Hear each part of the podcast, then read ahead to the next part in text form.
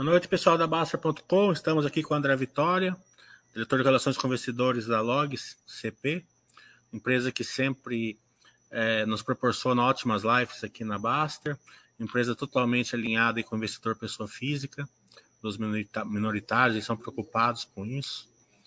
É, sempre lembrando também que a Baster.com não faz indicação de compra e venda de ações, e também que eventuais guides ou projeções ditas aqui nessa live não quer dizer que seja certeza que elas vão se concretizar. Condições de mercado podem fazer com que elas não se concretizem. Então, boa noite, André. É, muito obrigado pela participação da Log, através da sua pessoa, que é sempre querida aqui na Basta. Fique à vontade com suas palavras iniciais. Obrigado, João. É sempre um prazer falar com vocês e a extensa né, base também de contatos que você tem aqui junto à Basta. É, assim, é um, um grande prazer estar com vocês novamente. Então, vou começar com o que vocês fizeram no primeiro trimestre, final do ano passado. Dá os principais números aí, por favor. Vamos lá. Acho que talvez começando um pouco também mencionando o, o, o nosso modelo de negócio, tá, João? Então, lembrando o pessoal assim que a gente vem ao longo já de uma trajetória de 14 anos, né, sendo um pouco mais de três anos, né, como uma empresa de capital aberto.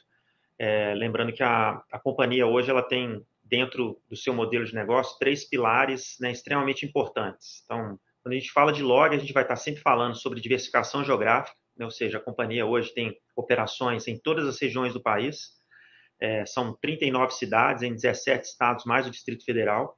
É, isso mostra que, desde o início, a gente sempre entendeu que é super importante a gente estar próximo dos centros de consumo, né? Brasil afora. E ao longo, aí, principalmente dos últimos anos, a gente vem expandindo as nossas operações também fora, principalmente da região Sudeste. Então, hoje a Log ela tem realmente uma, uma atuação única né, em, em, todo o território nacional. É, uma outra característica importante é a flexibilização e a, a capacidade que nós temos de, de, atender a diferentes tipos de demanda em diferentes indústrias, ou seja, os nossos galpões logísticos, né, que são os principais ativos que nós temos hoje dentro da, da nossa companhia, é, eles podem ser tanto aqueles galpões é, grandes, né, que a gente chama dos big boxes, né, que seja são os BTS, né, os build to suits para grandes players de e-commerce ou de varejo, né, ou seja, com capacidade aí de 80, 100 mil metros quadrados, mas ao mesmo tempo também a gente tem a capacidade de trazer ativos é, modulares que podem também abarcar aí operações de é, menor porte, né, desde mil metros quadrados, 8 mil metros quadrados, dependendo da demanda que cada tipo de cliente possa ter em diferentes regiões. Então, essa flexibilização realmente dos nossos ativos, isso é extremamente importante. E por último, é a verticalização da nossa operação, ou seja, ela é toda integrada. Né? Nesse sentido, a gente vem com a responsabilidade de identificar né, o, vamos dizer, a área né, para onde a gente vai expandir as nossas operações. Normalmente a gente tem essa atribuição juntamente com a nossa carteira de clientes, que é muito importante para conseguir manter o nível de expansão que a gente vem mantendo hoje.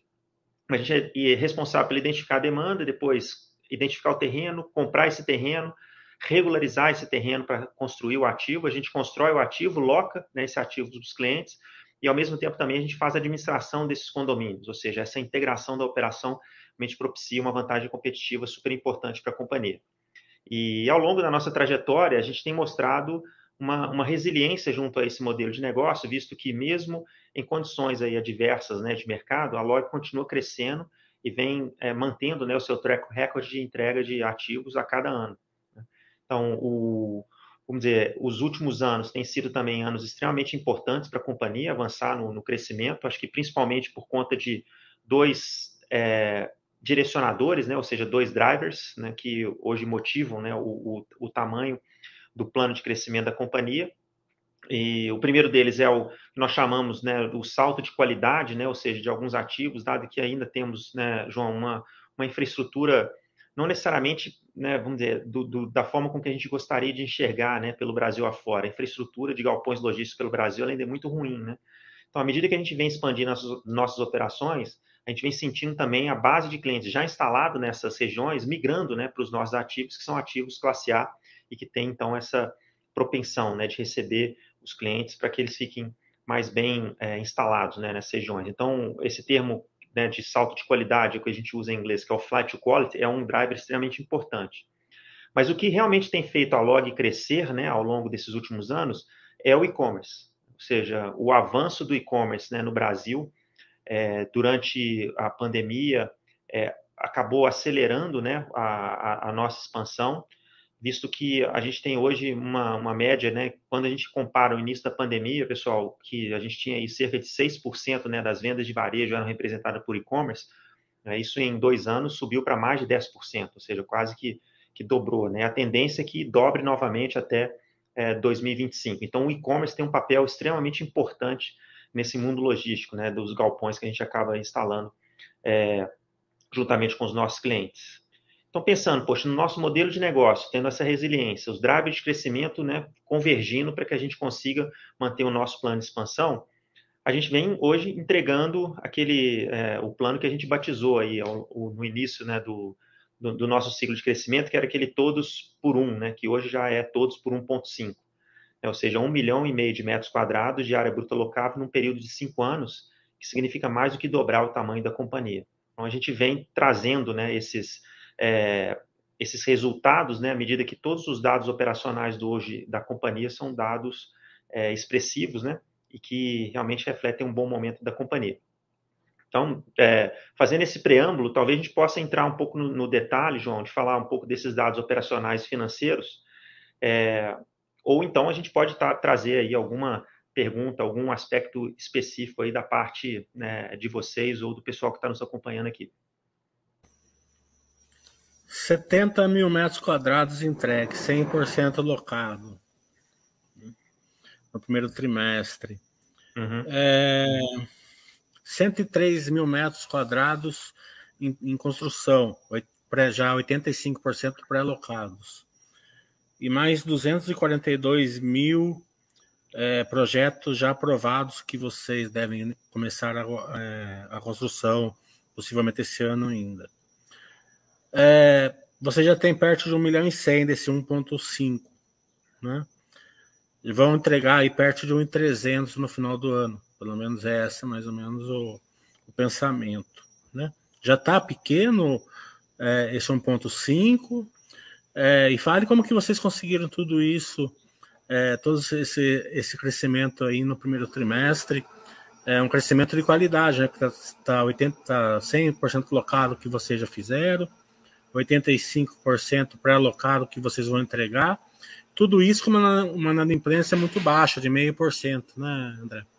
É, João, se a gente pensa em termos de, da qualidade dessa expansão, realmente hoje a gente tem uma, uma eficiência na ocupação que é, reflete realmente o momento né, de, de mercado.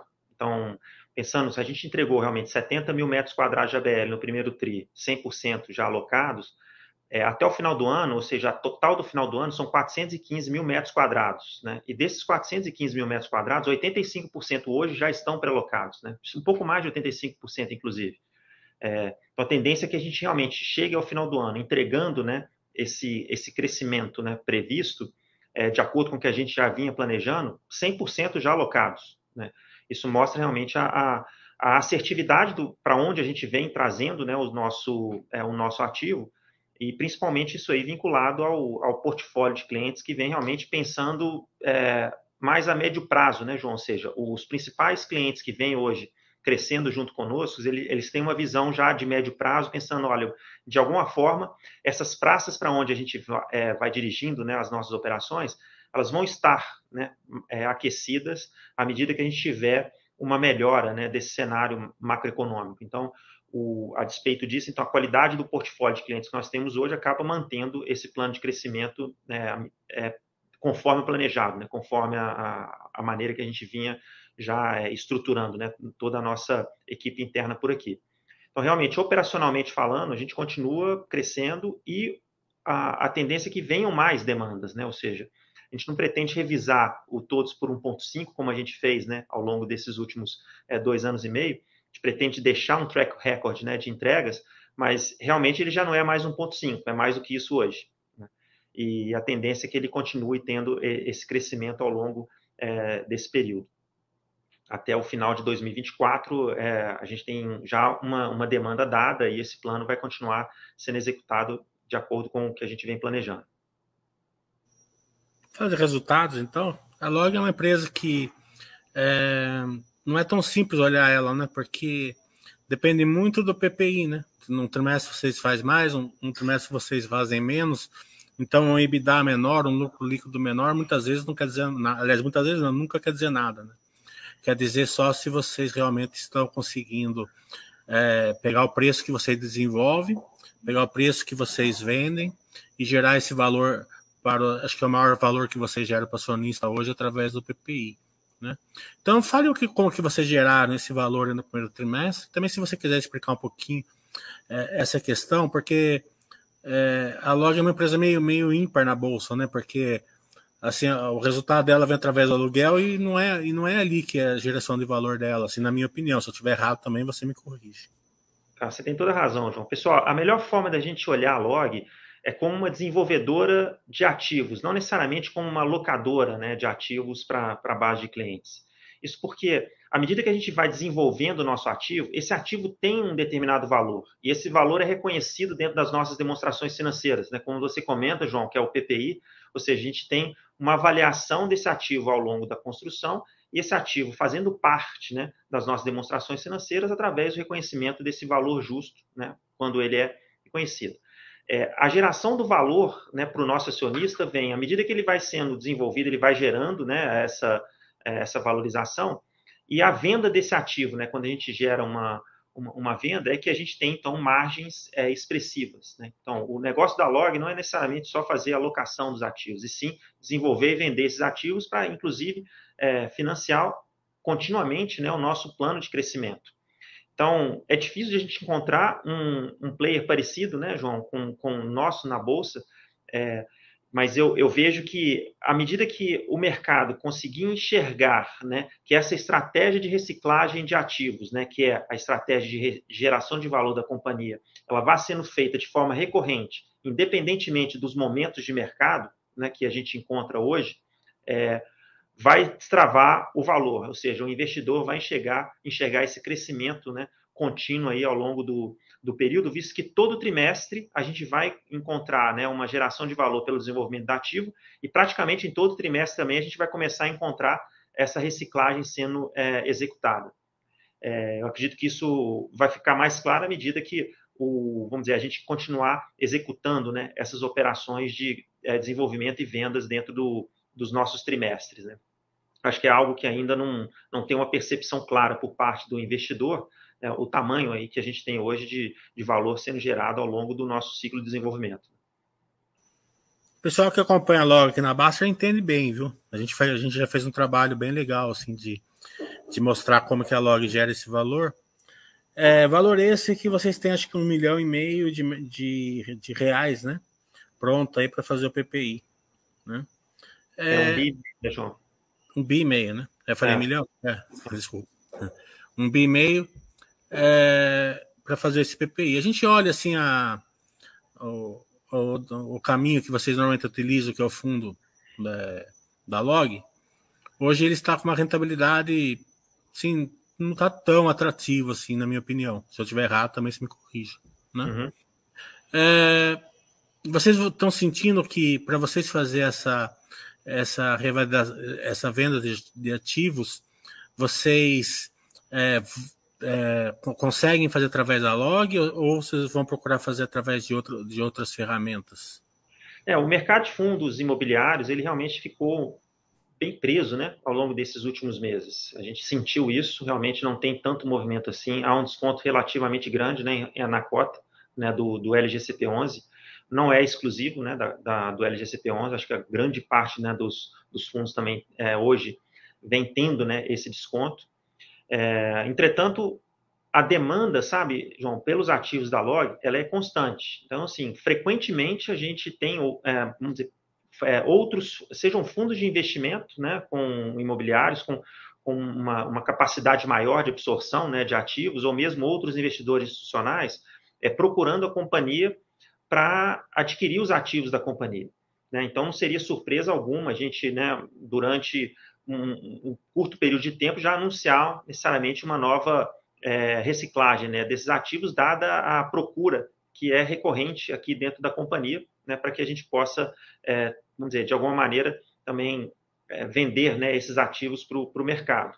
O que acontece hoje é que, eventualmente, aquele cap de saída né, que nós tem, que tínhamos no passado, que apresentava aí entre 6,5 e 7, né, ou seja, isso hoje acaba tendo um, uma pressão maior. Ele passa ali entre, a ser um 7,5, 8, mas que mesmo assim, né, dado aí que os nossos ativos, pessoal, são desenvolvidos aí a um yield, inclusive, superior a 12%, ainda a gente apresenta margens brutas extremamente relevantes, né? acima de 35%. É, então, isso mostra que, ah, vamos dizer, esse modelo né, de, de negócio, né, do desenvolvimento de ativos, da forma como a gente consegue desenvolver, né, com yields representativos, e os caps não necessariamente tendo descontos muito grandes, né, dado aí a qualidade dos ativos da companhia, é, ainda faz sentido a gente continuar efetuando esses desenvolvimentos e as vendas como a gente pretende fazer, né, e como a gente vai demonstrar ao longo desses, é, desses próximos meses, inclusive ainda em 2022. A grosso modo, antes da pandemia, vocês faziam quatro por um, mais ou menos, né? um, um metro que vocês vendiam, vocês construíam quatro. Como está essa relação hoje? Continua, continua essa relação? Caiu um pouquinho? continua, continua semelhante, talvez um pouco mais otimizada, né, dado aí a padronização dos nossos projetos. Eu acho que essa é uma das grandes vantagens que a companhia tem, João, que é, a forma com que a gente tem hoje, na eficiência de custo, né, por ter grande parte de todo o time de desenvolvimento, de engenharia dentro de casa, né, vamos dizer assim, é, isso acaba propiciando também cada vez mais otimização à medida que a gente vai desenvolvendo mais projetos. Né? Então, seja aí do desenho desses projetos, uma vez adquiridos os terrenos, a gente conseguir otimizar né, o espaço dentro desse, é, desse terreno, até mesmo a aquisição ali, seja de materiais né, ou de componentes né, para os ativos, ou mesmo os prestadores de serviços que acabam também acompanhando a companhia em vários projetos né, simultaneamente. Então, hoje a gente tem seis projetos em andamento, né, ou seja, a gente deve chegar durante o ano de 2022 a ter 10 projetos simultâneos, né, rodando né, Brasil afora. É, isso se deve, então, a uma, uma estrutura interna que acaba criando uma eficiência cada vez maior, né, comparado aí com os principais concorrentes, de que a gente tem uma, é, vamos dizer, uma vantagem né, em relação a, a, ao custo, né, que acaba aí refletindo também no, no, no valor do ativo nesse, nesse período de desenvolvimento. Então, é, é, isso continua tendo uma, uma, eficiência um pouquinho, cada vez um pouco melhor, tá, João? Em relação a, por conta do volume, né, de, de ativos que a gente vem desenvolvendo e o aprendizado que a gente acaba tendo, né, em cada um desses ativos que a gente desenvolve. Ah, o setor de construção civil, né, ele é contra empírico, uh, o nosso lado empírico. Né? Quanto mais você diversifica, menos escala você tem e mais difícil fica, principalmente no Brasil, né? Porque cada região, cada cidade, cada estado tem a sua regulamentação, tem um jeito de passar, passar é, projeto, tem daí você tem que contratar um parceiro no estado, às vezes não dá certo. A gente viu muito isso em construção civil. Né? A exceção a essa regra é a MRV, né? É, é muito, é, ela, ela, é, ela consegue fazer bem diversificado e com escala e sem grandes problemas, na minha opinião, é, de, de, de, territorial. Né? O processo da MRV conseguiu passar para a log, vocês conseguem ficar bem diversificado no Brasil a parte de engenharia e construção, sem ter esses efeitos aí que a maioria da, da, da construção civil tem? Tá. João, não dá para a gente negar que o DNA de construção da Log ele vem da MRV, né? ou seja, com uma, uma empresa que é, surgiu através do spin-off né, da, da MRV, todo esse, é, vamos dizer, esses conceitos né, de construção acabam vindo junto né, à medida que a companhia foi, é, foi constituída. É, entretanto, hoje, as duas empresas são totalmente distintas, né? Ou seja, a única coisa que a gente acaba compartilhando, além de experiências e, de, e dessas trocas de informações entre os executivos, né? Vamos dizer assim, como benchmark, mas a gente tem um, uma estrutura de, de back-office, né? Acaba sendo um CSC que acaba sendo compartilhado, né? Entretanto, toda a equipe, né, seja de desenvolvimento imobiliário, equipe de engenharia, equipe comercial, são distintas e são internas, né, aqui no caso da LOG. E, então, o, o fato da gente ter uma eficiência né, na, na, no desenvolvimento imobiliário, né, encurtando cada vez mais os prazos de aprovação né, de, de, regularização dos nossos terrenos, que anteriormente gerava aí, eu diria, entre 12 e 15 meses né, de, é, em regiões distintas, o fato da gente ter o nosso modelo de negócio, para onde a gente vai hoje, essas aprovações, né, junto às prefeituras locais, acaba gerando aí em torno de 8 a 10 meses. A gente já está bem mais otimizado em relação a esse processo. O processo de construção, que antes era entre 12 e também 15 meses, hoje já é entre 11 e 12 meses. E o ativo, né, uma vez para ele se tornar um ativo maduro, se antes a gente demorava aí cerca de 12 meses para ele atingir 95% de ocupação, hoje a gente já está praticamente lançando tudo locado. Né? Então, o fato da gente ter uma estrutura interna independente, né, isso acaba gerando mais eficiência. Né? Mas eu diria que, é, vamos dizer, cada vez mais a gente vem mostrando uma melhor eficiência dentro do nosso modelo, né, dentro do nosso ciclo de, de desenvolvimento. Mas hoje são companhias é, distintas, né? A gente realmente traz muita história dentro da nossa trajetória é, e procura otimizar ao máximo e trocando, obviamente, esses benchmarks com, com os executivos, visto que é, são bem próximos, né? O, o, relacionamento que nós temos hoje com, com o time da MRV, como né, de outras também grandes companhias. Eu acho que isso só soma, né, no nosso caso. Não, sim, é, não tenho dúvida que vocês estão bem, vocês têm um, um estão bem segregados MRV. Eu queria só, uhum. só entender esse, esse, processo que vocês têm, porque aparentemente vocês conseguem escalar mesmo, mesmo em diversidade, né? O que não é fácil, né? Porque você precisa de quatro, cinco fornecedores. Né? É, precisa... O grande segredo, João, desculpa te incomodar, é a padronização dos projetos, tá? Eu diria que a grande vantagem competitiva da Log hoje é essa padronização né, do, desses projetos. Ou seja, tanto, eu diria que uma luminária que a gente aplica né, nos nossos galpões, por exemplo, no Nordeste, é a mesma luminária que a gente aplica no Centro-Oeste, no Sul. Né? É, os, vamos dizer, as empresas né, que hoje acompanham a companhia né, em estrutura metálica, que é um componente importante né, para a gente, ela acompanha em todas as nossas obras. Né? E, e, aí a gente está falando também dos arquitetos, a gente está falando né, de outros prestadores de serviços que acabam também ganhando escala em função deles serem é, e terem hoje conosco uma atuação nacional. Né? Então, o, o, fato da gente conseguir ter essa parceria né, junto com os principais fornecedores e prestadores de serviço e padronizando os nossos projetos é realmente um, um diferencial grande né, que nós temos hoje quando comparados com a, os concorrentes, que eu diria em grandes números, a Log hoje ela tem uma eficiência cerca de 20 a 30% em relação a concorrentes que acabam também gerando ativos né, com uma, é, uma qualidade semelhante né, à, qualidade dos ativos da Log. A Log é normalmente 20 a 30% mais eficiente em termos de custo que esses outros players.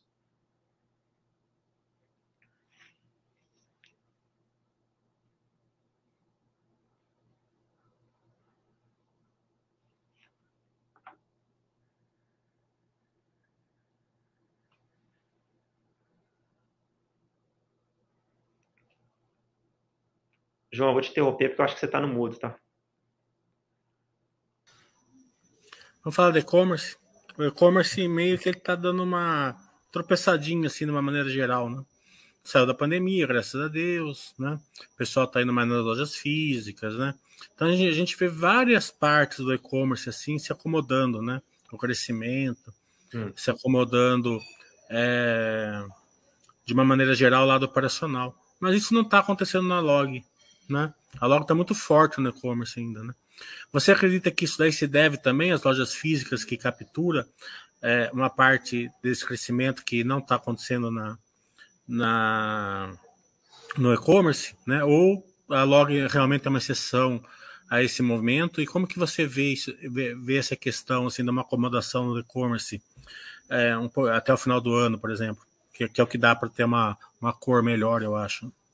Sabe o que eu enxergo, João? Assim, que o e-commerce continua crescendo, né? Mas como a gente viu um crescimento muito robusto ao longo dos últimos dois anos, dá essa impressão, né, de que ele está, né, vamos dizer, não está crescendo mais. Na verdade, ele continua crescendo, mas não necessariamente no mesmo ritmo que cresceu, né, ao longo dos últimos dois anos.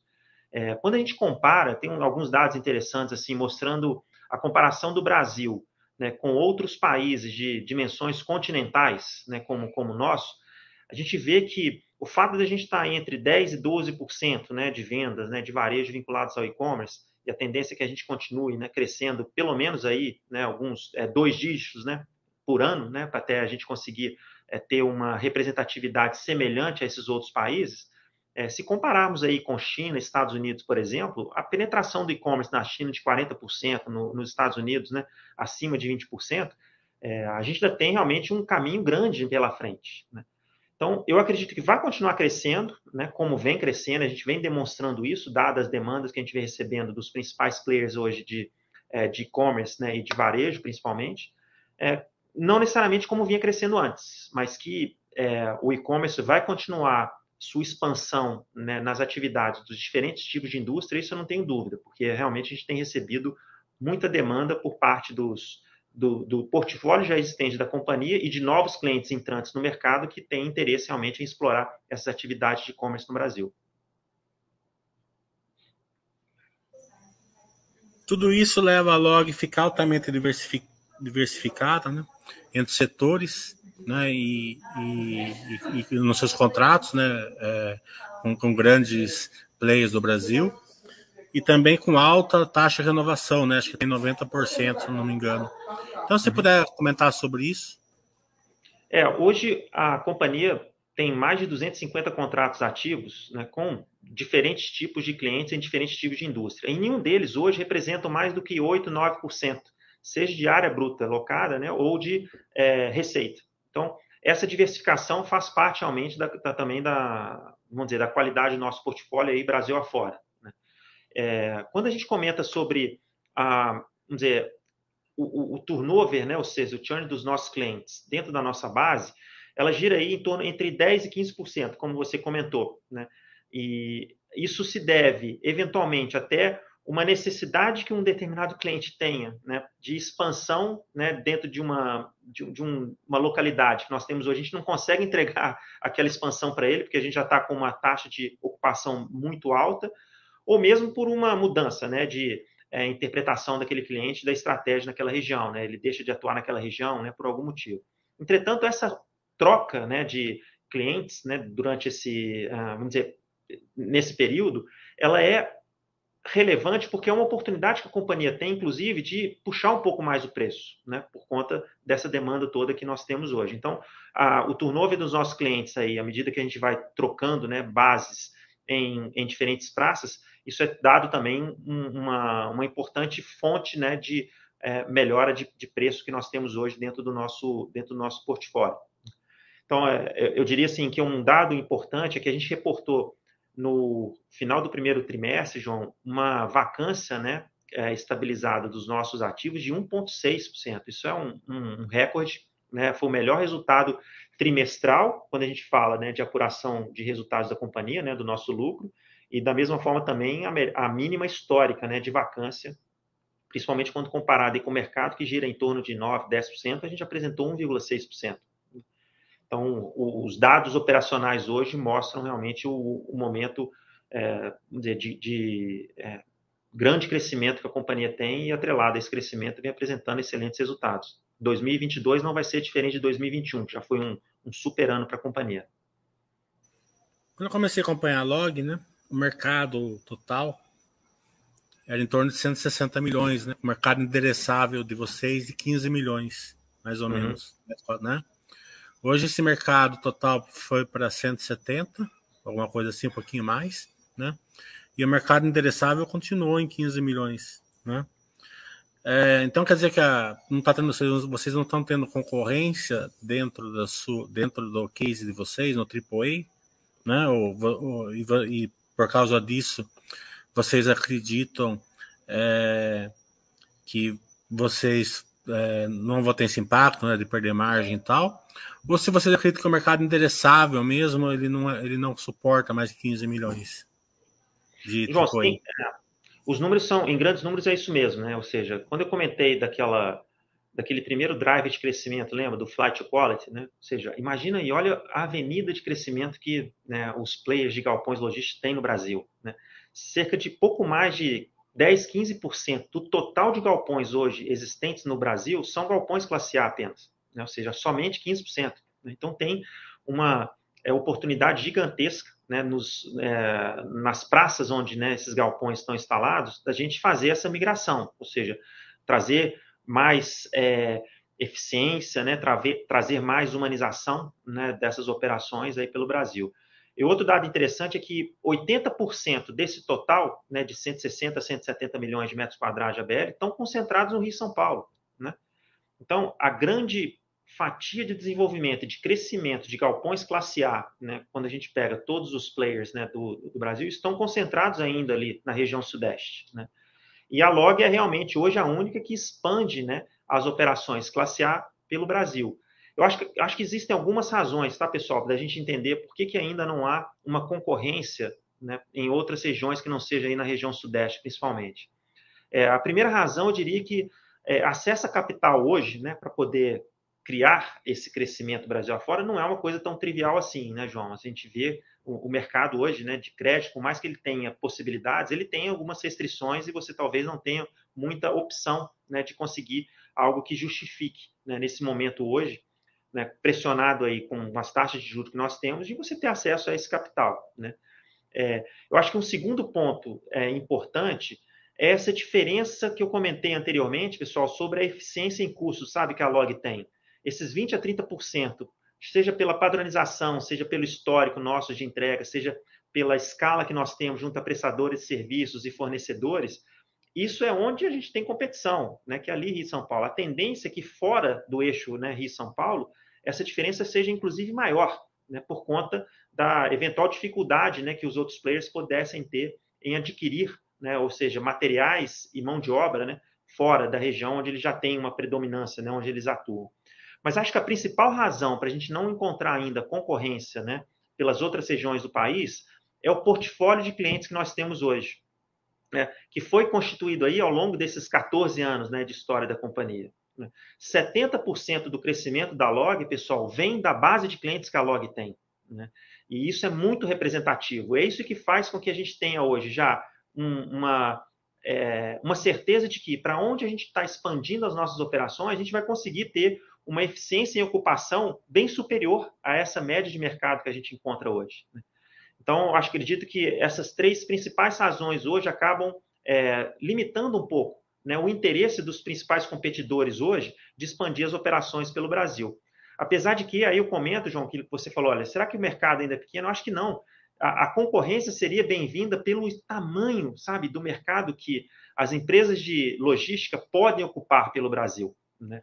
Então, vamos dizer, são só 10 a 15% classe A, a gente tem muito espaço e a óptica log né, não, abrangeria né, todo esse é, esse mercado aí latente que nós temos dentro da, de possibilidades pelo Brasil. Então, a concorrência com galpões classe A, eu acho que ela ainda deve chegar e ela seria né, é bem-vinda porque tem realmente muito espaço pela frente pelo Brasil.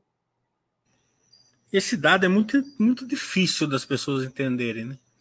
Que a concorrência é boa depende do tamanho da, da onde a vertical, da onde a, a, a operação está na vertical, né? Então vocês acham que, que, que a vertical né, tem tanto para crescer que a, que, a, que a concorrência ela vai trazer é, mais benesses do que, do que ventos contrários? Né? É, vai ajudar a impulsionar essa migração né, de, de operações que sairiam né, de, de uma qualidade ruim para uma qualidade boa.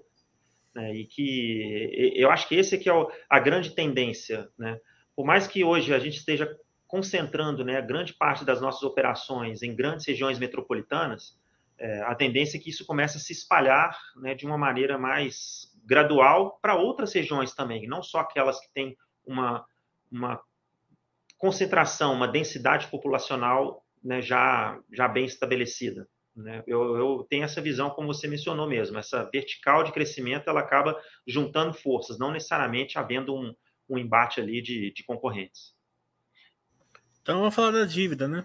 É, vocês têm uma, vida, uma dívida bem tranquila, né? 1,8 vezes o EBITDA. Ainda mais que o EBITDA não, é, ele não mostra toda a força da empresa, né?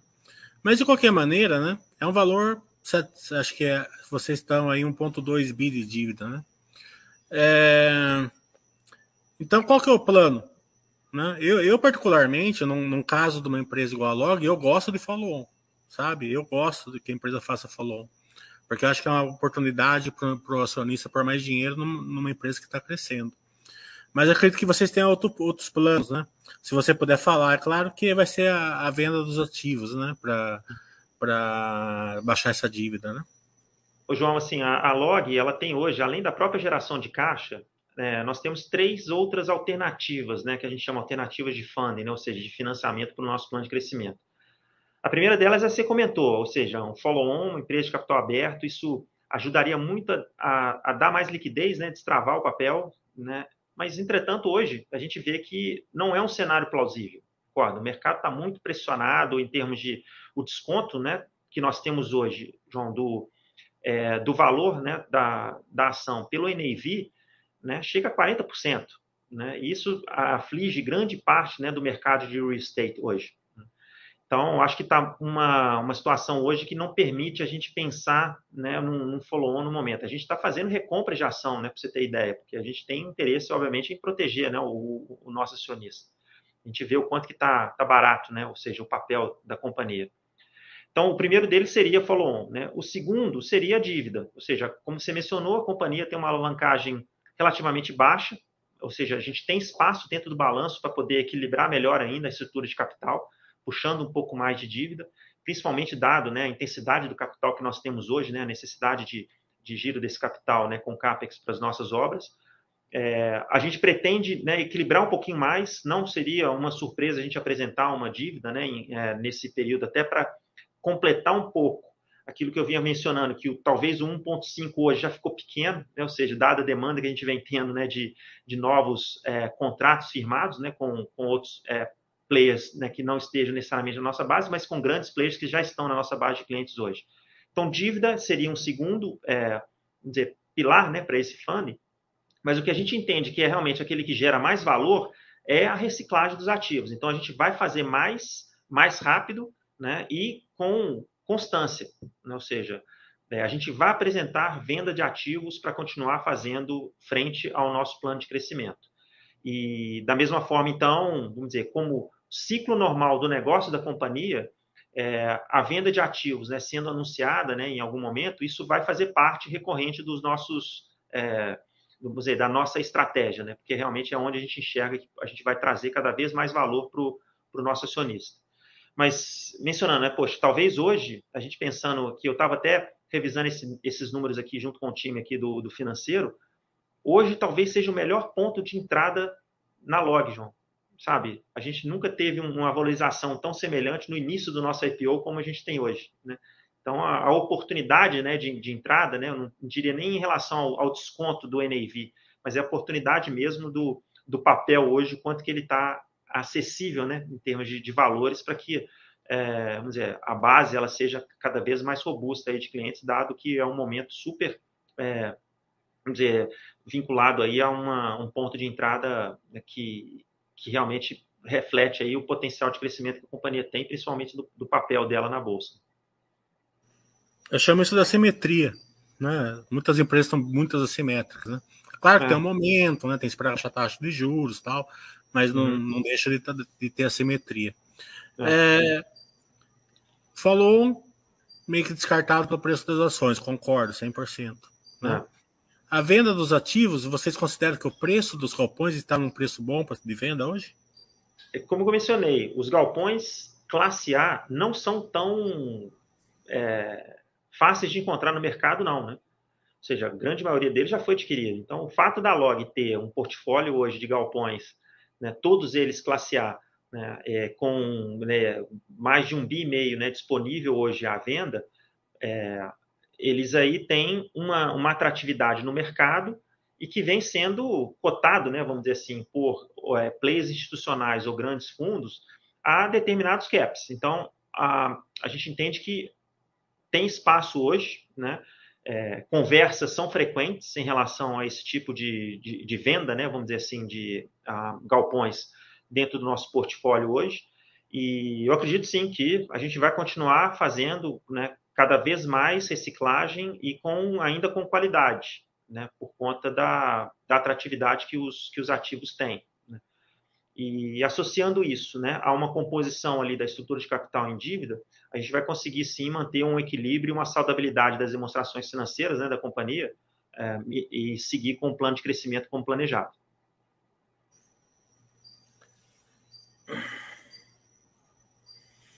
É, Vamos falar então do programa de recompra né, que vocês estão fazendo. É, esse programa de recompra, 5 milhões, se eu não me engano, que está ativo, né? É, como que, que, vocês estão pensando? Vão cancelar, deixando tesouraria, plano de opções? Qual que é o pensamento da, da empresa? É, vamos dizer, João, a gente vê hoje né, um, o preço da ação como ela se encontra hoje, e a tendência é que a gente use esse plano, sim. Ou seja, tem o limite, né, por legislação, até um determinado percentual né, do free float, e é isso que compõe, né, vamos dizer assim, esses 5 milhões e meio, né, que é o que foi aprovado hoje. É, a gente pretende continuar né, exercitando, vamos dizer assim, né, essa avaliação de que a, a gente vai continuar comprando com o intuito, vamos dizer assim, de né, proteger o valor do acionista.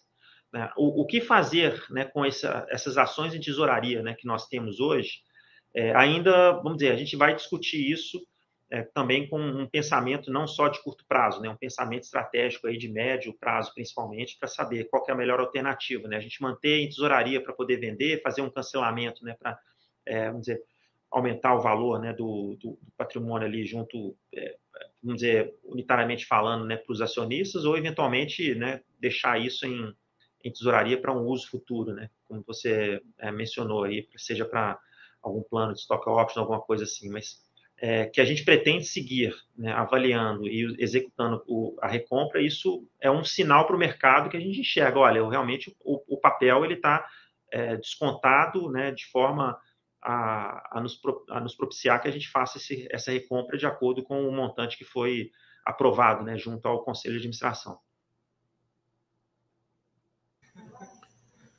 O único dado assim que está um pouquinho mais sensível, né, deve ser por causa da inflação, né, é o loan, o loan to value, né? Que o spread está encurtando, né? Se você puder falar se é realmente pagado da inflação, né? Então é mais do que natural que seja.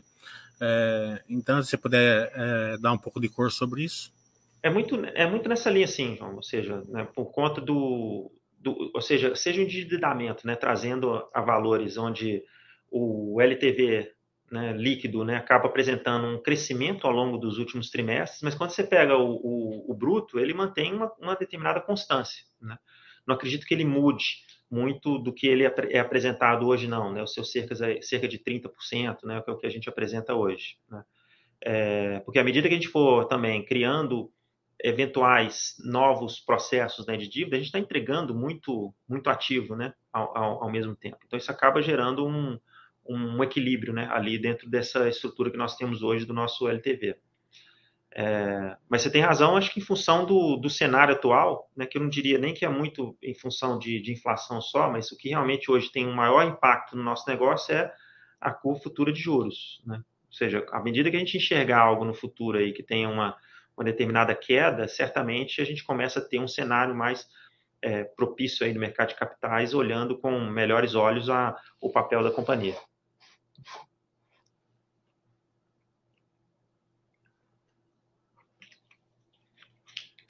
Ficou no mudo de novo, tá, João?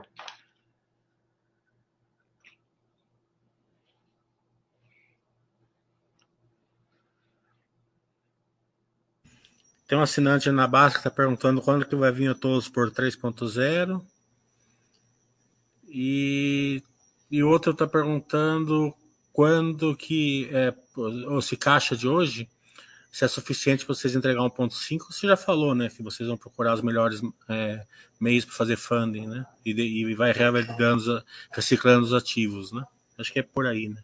Tá, vamos pensar um, um todos por, um, por 3.0, né, vamos dizer assim, eu acredito que depois que a gente tiver o track record de entrega do todos por 1.5, né, que, como eu mencionei, já é um pouco mais do que isso, inclusive, é, a gente deva aí ter uma uma capacidade de desenvolvimento e entrega né, de um, uma determinada metragem, aí, sei lá, uns 400, 500 mil metros quadrados de ABL ano a ano, né, vamos dizer assim. É, e encontrar também outras alavancas para dar mais, ou, ou, criar uma certa exponencialidade né, no negócio da companhia, né, seja em, em diferentes prestações de serviços ou algo que possa realmente trazer uma discussão maior né, em é, na administração dos nossos condomínios, numa expansão, não necessariamente só no território nacional, ou né, M&A, são coisas que não estão hoje né, necessariamente em, em voga, pessoal, porque tem muita coisa para a gente focar no crescimento que a gente está apresentando hoje. Né? Ou seja, tem muita coisa para a gente expandir em vamos dizer, no crescimento orgânico, Greenfield, que é o que a gente vem fazendo. Né? Então, acho que é, à medida que a gente conseguir ter esse track de entregas quanto ao, ao todos para 1.5, aí vem, é, vamos dizer, outras estratégias vinculadas né, no, nos anos seguintes. É, e a gente estava comentando, qual, qual era o outro ponto que, que foi comentado, João? O funding. É, do funding a gente comentou que é, o, ca, o caixa atual hoje ele tem uma é, vamos dizer, a gente tem uma certa sobra né, para poder uh, vamos dizer, usá-lo né, por, por, conta realmente o use of, use of proceeds vai estar todo vinculado aí ao CAPEX de crescimento. E, mas como eu mencionei, assim, o complemento né, para poder atender o todos por 1.5 vem principalmente reciclagem e eventualmente ainda uma outra tranche de dívida né, ao longo desse período. Mas eu torço ainda, João, para que a gente tenha uma, uma janela aí, um futuro próximo, para fazer um follow-on. Isso é o meu é, uma expectativa que, é, vamos dizer, não acho que isso deva acontecer até antes do segundo semestre do ano que vem, né? Não, não vejo um cenário muito plausível para isso, mas, é, poxa, torço para que a gente tenha uma, uma oportunidade de vir com, com um follow-on para que realmente a gente consiga cada vez dar mais é, liquidez né, para o nosso papel, trazer um pouco mais de qualidade em equity também para o nosso funding. Então somos dois, principalmente até pela liquidez, né? É. Somos, somos dois na torcida. André, quero agradecer muito você, representando a Log, é uma empresa que é sempre muito preocupada em, no seu relacionamento com o seu emissor, pessoa física, minoritário. Então, se eu não fiz alguma pergunta que você quiser é, comentar, fica à vontade, André.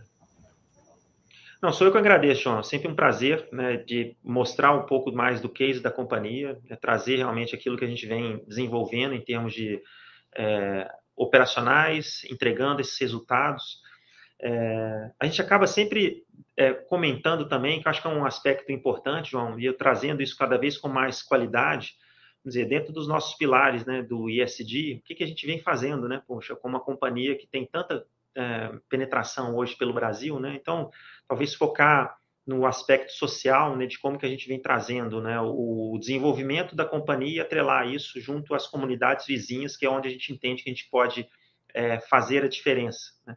Vamos lembrar que o, os ativos da companhia, pessoal, eles são é, desenvolvidos ali na, eu diria, nas redondezas ali das é, regiões metropolitanas, né, que são regiões que demandam, né, muita atenção também social. E a gente tem, então, projetos hoje de educação básica e profissionalizante, né? E a gente vem fazendo isso e desenvolvendo isso para todos os nossos condomínios, para onde a gente vem né, é, trazendo né, as nossas novas operações, para que a gente possa, então, cada vez mais propiciar esse tipo de, uh, vamos dizer, atenção né, junto às comunidades que acabam é, circundando ali as nossas, as nossas operações.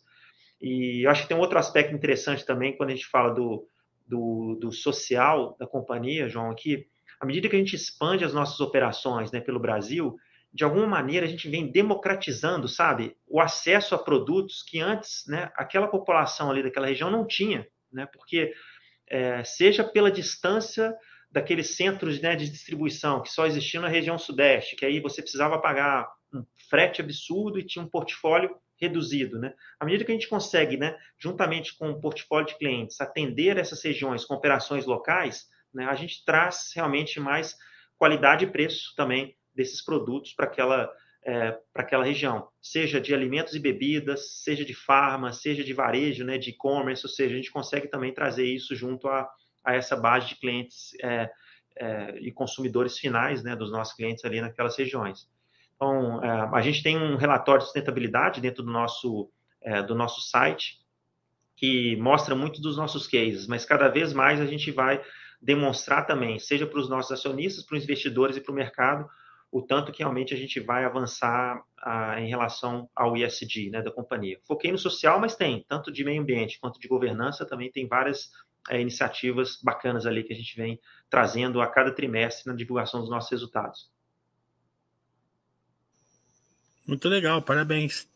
É, então, boa noite, pessoal da Baster. É, eu coloquei lá na página da Baster na, um link lá para vocês dar o feedback, para me mandar para o André, é, sobre, sobre o que você acha da empresa, sobre o que vocês acharam da, da, da entrevista, né? E se alguém ficar com alguma dúvida, é, mande, mande um e-mail lá para o RI, arroba logcp.com. É, é logcp.com.br. Uhum. RI, arroba logcp.com.br. Então, boa noite, pessoal. Muito obrigado, André. Muito obrigado, obrigado Log. Obrigado, Até pessoal. a próxima. Boa noite.